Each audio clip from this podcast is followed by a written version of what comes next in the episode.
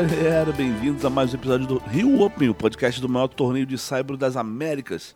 E hoje, primeiro dia da chave principal, a gente vem com muito conteúdo bacana. Tem entrevista com Lorenzo Musetti, italiano número 20 do mundo, cabeça de chave 3 do torneio. Também tem entrevista com Dominic Thiem, campeão do US Open 2020, ex-número 3 do mundo. E tem ainda uma entrevista mais do que especial com o chefe Felipe Bronze e o filho dele, o Antônio Bronze, que são fãzaços de tênis e vocês vão saber mais dessa história. Tem também, claro, os resultados do último dia do qualifying com os brasileiros em quadra e, evidentemente, a programação dessa segunda-feira com as primeiras partidas da chave principal aqui no Jockey Clube Brasileiro. Eu sou Alexandre Cossenza e vocês vêm comigo em mais um episódio do podcast Rio Open, o ATP 500 do Rio de Janeiro. E a gente começa já com essa conversa especial com o italiano Lorenzo Musetti, um dos caras cotados para brigar pela liderança do ranking no futuro, um cara que foi vice-campeão juvenil do US Open, foi campeão do Australian Open juvenil, já é o número 20 do mundo com 20 anos e ganhou fama quando levou Djokovic ao limite em Roland Garros em 2021. Ele abriu 2 sets a 0 nas oitavas de final, mas acabou derrotado de virada pelo sérvio por 3 sets a 2. Ele também já conquistou o título de um ATP 500 no Saibro, que foi em Hamburgo no ano passado. Ele derrubou em sequência Dusan Lajovic, Emil Russuvori, Alejandro Davidovich Fokina, Francisco Cerundo e Carlos Alcaraz. E agora ele vê um Rio Open pela primeira vez com o cabeça 3, brigando pelo título. Na tarde desse domingo, ele veio aqui na sala de imprensa conversar com jornalistas e falou algumas coisas bem interessantes. Falou alguns trechos em espanhol, outros em italiano, e eu vou colocar o áudio original e em seguida eu faço a tradução. Para mí es una emoción estar aquí. Eh, creo que es un, un, torneo muy, muy importante y creo que ha sido una, una etapa muy rica para muchos, um, demasiados jugadores y, y, creo que es un, uno de los torneos más importantes en esta, en esta superficie y estoy muy contento de, de estar aquí y tengo ganas de, de jugar. Ele falou que é uma emoção estar aqui no Rio de Janeiro, porque é um torneio muito importante e que tem sido um evento muito bom para vários jogadores. Né? É, é, um dos mais importantes eventos nesse piso, no Saibro, e ele está muito contente de estar aqui com vontade de jogar. Ele também falou que gostou muito do primeiro dia no Rio de Janeiro, da experiência, ele foi na praia, né, que o tempo não estava tão bom, mas o mar e a praia lembraram de casa, lembraram da Itália. Né? Ele, ele é de Carrara, no litoral né, oeste italiano, ali na Toscana, e disse que foi um bom dia para começar os treinos. O Musetti, para quem não sabe, ele é fã assumido do Roger Federer, né, que assim como ele tem o backhand né, de uma mão só, e ele tem algo a mais em comum com o Guga, que é, é além do, né, do backhand de uma mão, mas essa outra semelhança é que o Musetti trabalha como técnico desde pequeno, assim como o Guga teve sempre o Larry Passo ao lado dele ali, né, na adolescência. No caso do Musetti, ele continua com o técnico Simone Tartarini né, e diz que não vai trocar ele por ninguém. E, e o Musetti também conversou com a gente sobre aquela partida de Roland Garros com o Djokovic né, e sobre como ele espera que o Rio Open seja um trampolim para ele, como foi para o Alcaraz no ano passado. Né, o Alcaraz foi campeão no Rio e acabou se tornando o número um do mundo em setembro. Creo que Carlos uh, tenía un, uh, un buenísimo año y, y, Río fue solo el, el, el empiezo de una, una, temporada increíble.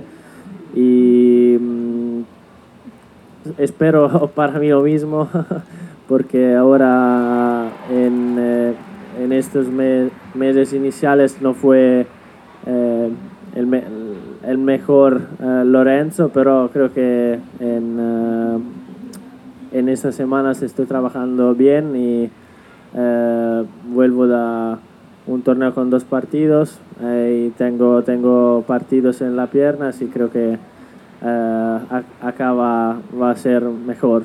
Sí, lo espero que va, va a pasar como ha pasado a Carlos y eh, tengo que poner la, firma para, para firmar que pasó a, Carlos en, el, en la temporada pasada. Sí, creo que fue una, una partida inolvidable y um, creo que jugar contra Nole a 19 años en, el, en la pista central del, de Roland Garros no, no, fue un partido fácil, pero que uno de, lo, de la mejor partida de, de mi vida, especialmente lo- los dos primeros sets. Y, y él volvió a la cancha y fue un, un animal porque también en la final contra Tsitsipas hice lo mismo. Eh, volvió de dos sets, dos sets abajo. Y nada, creo que fue una, una lesión im- impagable contra el número uno al mundo y creo que me ha... eh, me, ¿cómo se dice? Lasciare. Me, me ha dejado mucho eh, para, para el, torneo, los torneos después y, la- y sobre todo como, como mentalidad que toda la partida pueden eh, girar y puede, pueden volver como, como ha sido también en, eh, en otras ocasiones. Ele disse que o Carlos teve um belíssimo ano, né? E o Rio foi o começo de uma temporada incrível. Disse também que espera o mesmo para ele, porque agora, né, para ele Musetti, porque agora nesses meses é, do no começo do ano não foi o melhor Lorenzo que teve em quadra e que ele está trabalhando e espera que vá acontecer com ele como foi com o Alcaraz, né? E ele até brincou, falou, olha, se quiser eu assino aqui, né, para acontecer isso comigo. E sobre aquele jogo contra o Djokovic, ele falou que foi uma partida inesquecível, que acha que jogar contra o, o Nole, né, com 19 anos, na quadra central de Roland Garros, não era uma tarefa né, simples, né, não era fácil, mas que ele fez uma das melhores partidas da vida, especialmente nos dois primeiros sets, e que não venceu porque o Djokovic, quando voltou para a quadra a partir do terceiro set, foi um animal, né, ele usa até essa palavra, animal, e na final contra o Tsitsipas, né, daquele torneio de Roland Garros, o Djokovic fez o mesmo, né? Tava 2 sets a 0 atrás e virou. E o Musetti termina dizendo que foi uma lição que não tem preço, né, contra o número 1 um do mundo e que acha que adicionou, que agregou muito para ele, né, como tenista, para os torneios seguintes e sobretudo na questão da mentalidade, de entender que toda partida pode mudar, como já aconteceu e vai acontecer em outras ocasiões.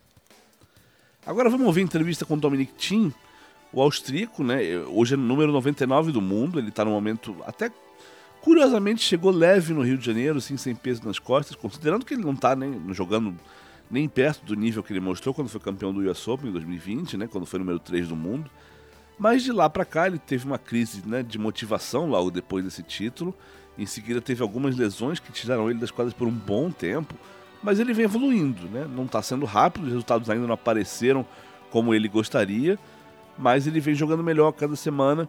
Chegou aqui bem tranquilo no Rio de Janeiro, bem calmo, até aceitou ir para Sapucaí na noite de ontem. E na coletiva ele até brincou, dizendo que queria acabar rápido a entrevista para ele poder ir lá, ir lá sambar e tal.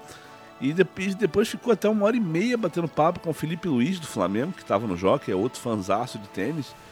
E ele contou uma coisa bem interessante sobre esse papo.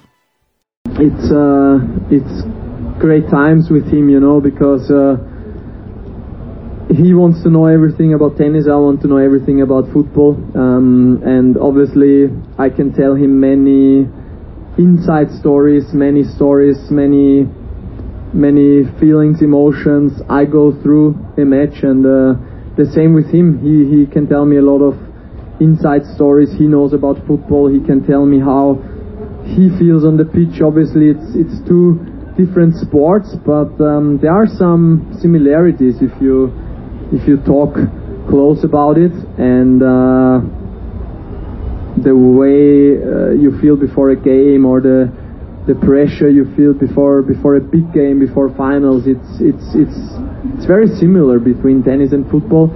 So it was or it is always very interesting to talk to him very enjoyable. And uh, yeah I'm, I'm happy that I saw him for the first time since three years again.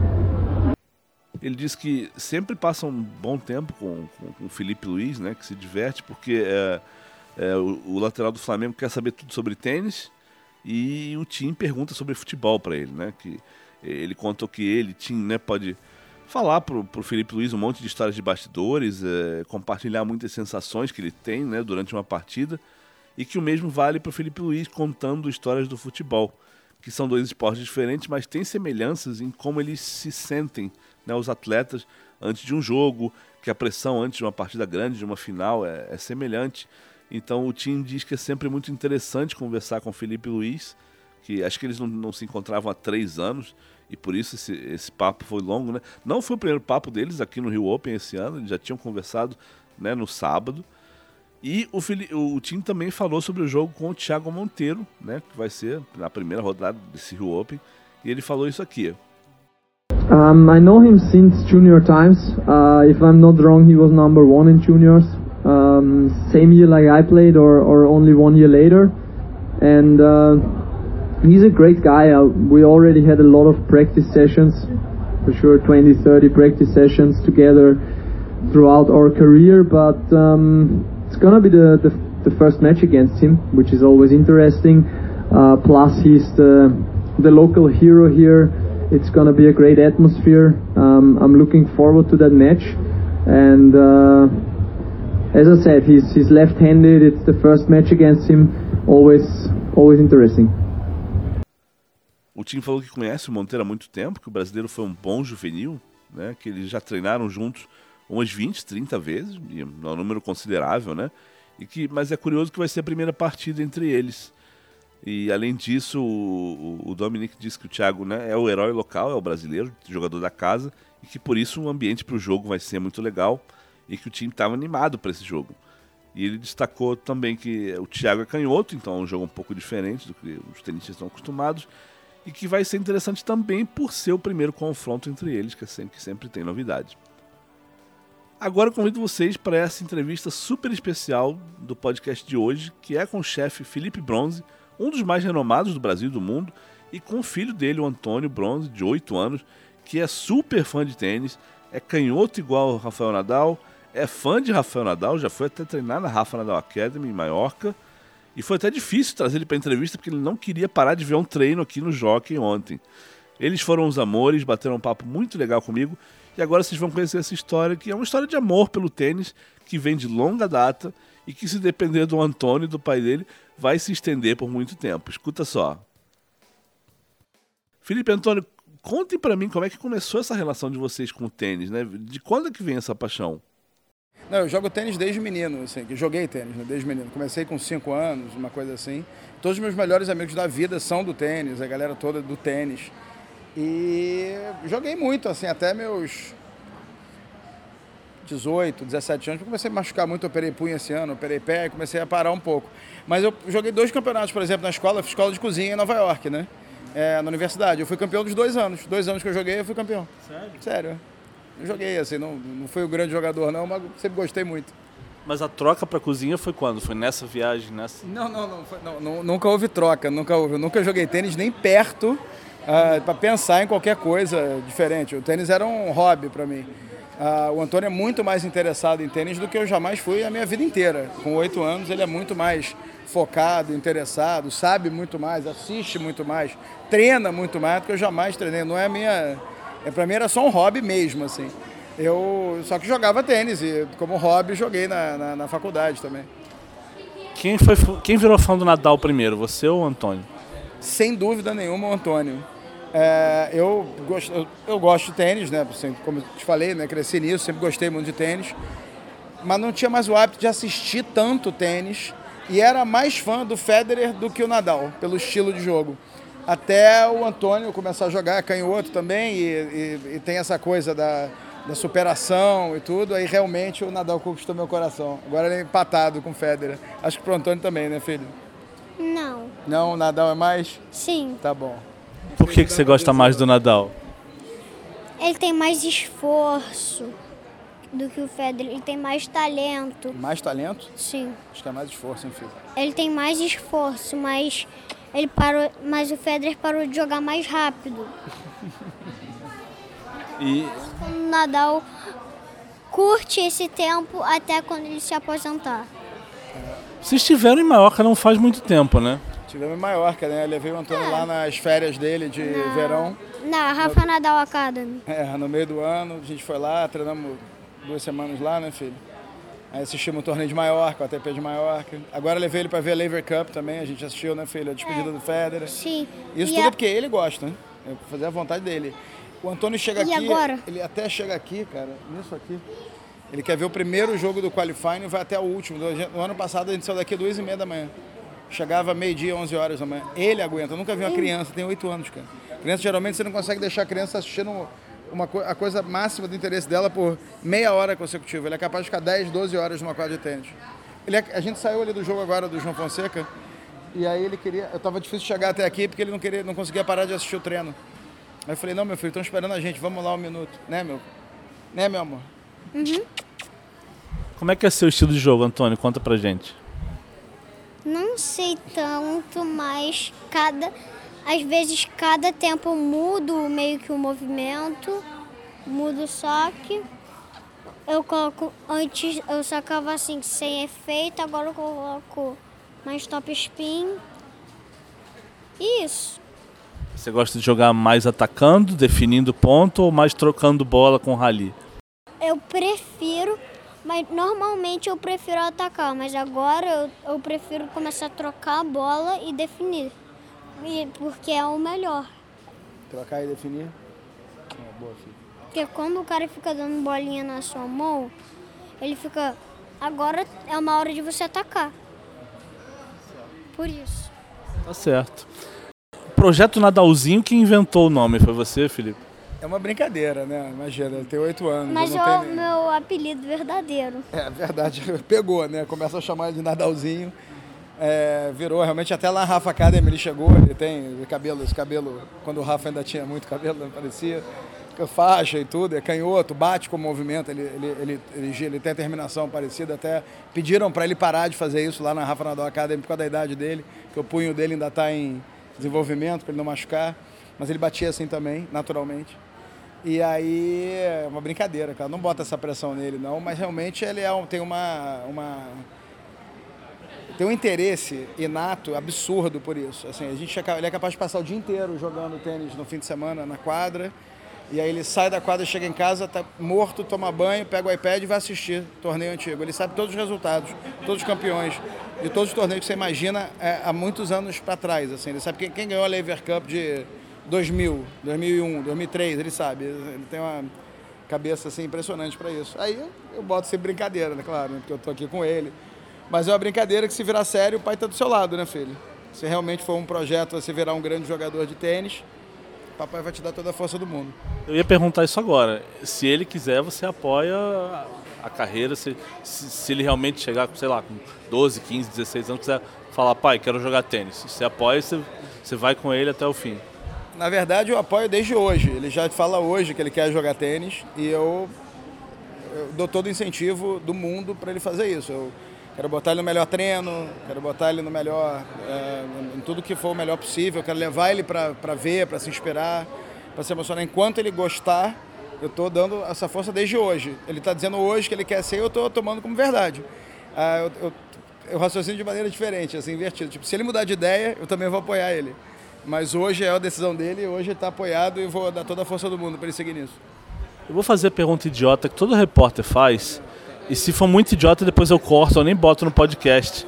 É porque às vezes sai uma resposta boa, mas tem alguma coisa a ver entre o tênis e a cozinha? Acho que é a janela de erro.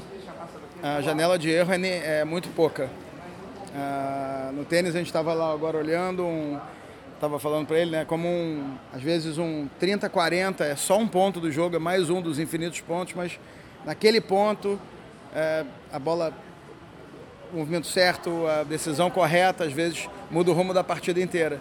A cozinha janela de erro é nenhuma também, né? Se você tiver ali um momentozinho e aquilo sair errado, já foi, né? Vai para vai o salão, a pessoa comeu e não ficou perfeito. Mas na cozinha como no tênis, a tua segunda oportunidade é o próximo, né? Então você pode servir a próxima pessoa, é, cozinhar lembrando do erro que você fez, porque, porque eu falo muito para o Antônio, né? Ele tem jogado muito torneio, tem, tem ganho bastante. Quantos troféus, filho, já até agora? Acho que...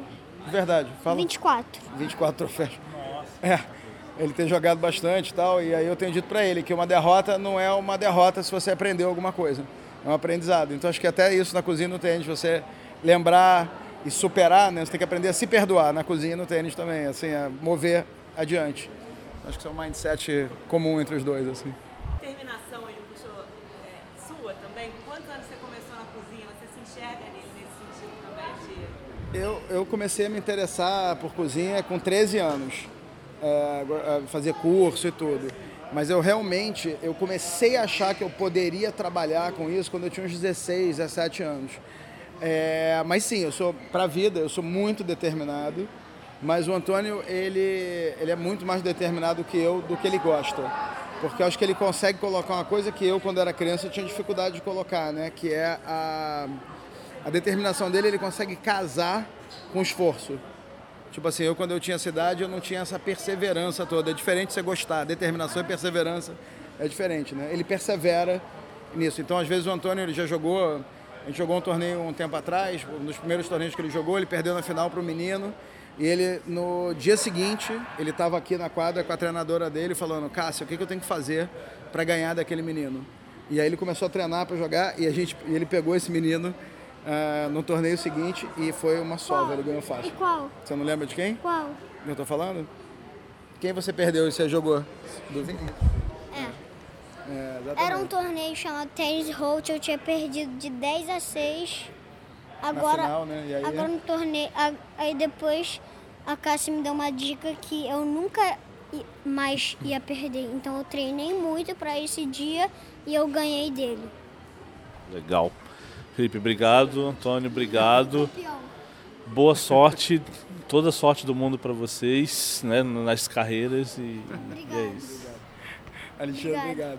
Que história, né, gente? Eles são os amores e eu já falei pessoalmente, mas repito aqui, é, desejo toda a sorte do mundo aos dois e que essa paixão pelo tênis continue, porque eu acho que histórias assim são não só emocionantes, mas contagiantes. E, e vocês sabem que eu adoro conversar com gente apaixonada por tênis. Agora vamos para a reta final do podcast, repassando os resultados dos brasileiros na última rodada do Quali.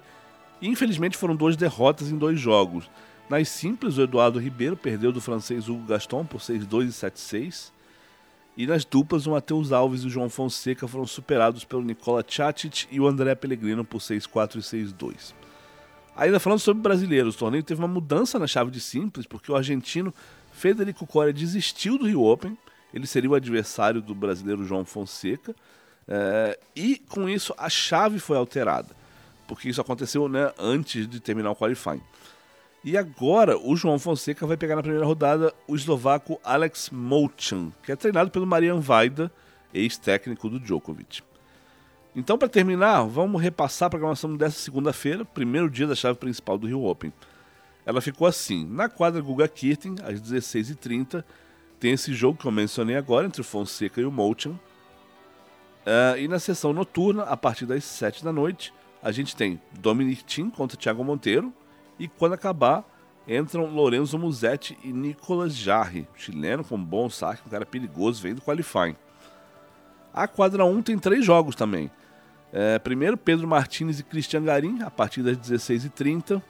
E em seguida jogam Laszlo Jerry contra Facundo Bagnis. E a rodada termina com um jogo de duplas. Sebastian Baez e Albert Ramos encaram os americanos Nathaniel Lemons e Jackson Withrow. E na quadra 2 são só duas partidas. Às 16h30 tem João Souza de Portugal contra Hugo Delien da Bolívia.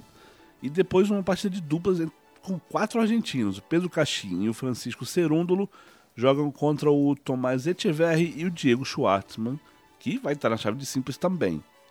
E é isso por hoje, gente. Como eu falo todos os dias, eu sou Alexandre Cossenza e vou estar com vocês até o fim do torneio diariamente no podcast Rio Open, que é o maior torneio de cyber das Américas. Aqui você fica por dentro de tudo. Como aproveitar seu ingresso ao máximo, quem joga, quando joga, horários, programação, entrevistas, frases, tudo, tudo, tudo mesmo. Então, aproveite o podcast no seu player preferido para começar a receber notificações sempre que a gente publicar um episódio novo. A gente está no Spotify, no Apple Podcasts, na Amazon Music, no Podbean, na Deezer, no Stitcher e no Google Podcasts. Então é só escolher favoritar o podcast e ficar sempre informado sobre tudo que envolve o Rio Open. Um abraço e até a próxima.